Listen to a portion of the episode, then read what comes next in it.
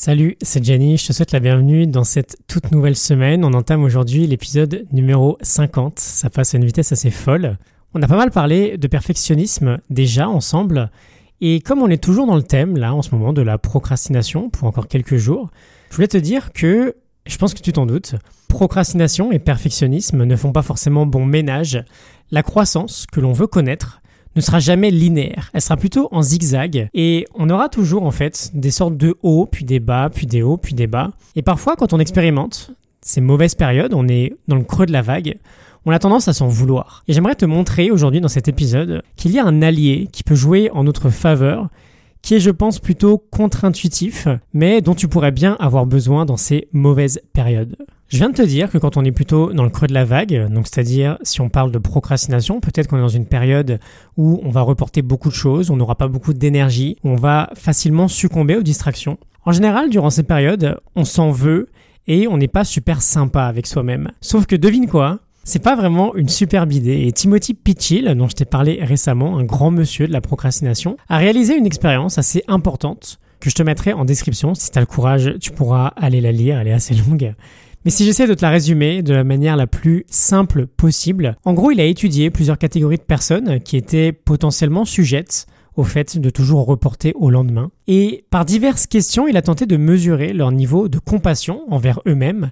Et il a montré en fait que, c'était assez net, plus on avait tendance à s'en vouloir, à ne pas exprimer de compassion envers soi-même, plus on avait tendance à procrastiner. Et donc cet allié dont je te parle, c'est la compassion. On veut bien sûr être honnête sur nos manquements et pas juste se dire ok c'est pas grave.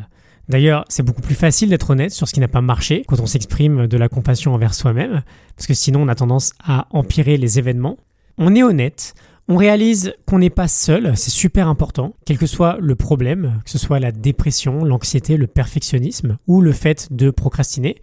Ça n'a rien à voir avec nous, c'est un phénomène que tout le monde vit au quotidien. C'est même une bonne nouvelle de vivre ça, ça veut juste dire que t'es un humain. Et voilà, ça fait partie des règles du jeu. Parfois tu tentes et parfois tu échoues. Et c'est important de savoir qu'on va échouer, c'est important en fait d'embrasser cette forme de zigzag qui va caractériser notre progression. Que ça nous permet d'entrer de jeu de définir un certain niveau de compassion envers nous-mêmes. Et voilà, quand on manque, on se relève et on fait ce qui doit être fait pour corriger le tir et ne pas refaire la même erreur. Je te parlerai demain de Laney Basham, l'un des plus grands coachs mentaux dans le sport de notre époque. Il a une méthode en trois étapes pour nous aider à réagir de la meilleure des façons possibles après une mauvaise performance. Alors voilà, c'est un coach sportif à la base, donc sa méthode elle est plutôt valable dans le sport, mais je trouve que ça va s'appliquer facilement à n'importe quel domaine, et donc on essaiera demain de l'appliquer à la procrastination. Je te mets la morning note du livre Solving the Procrastination Puzzle de Timothy Pitchill en description. Je te retrouve demain pour un nouvel épisode, et euh, voilà, évite de te battre, évite de t'en vouloir pendant des heures,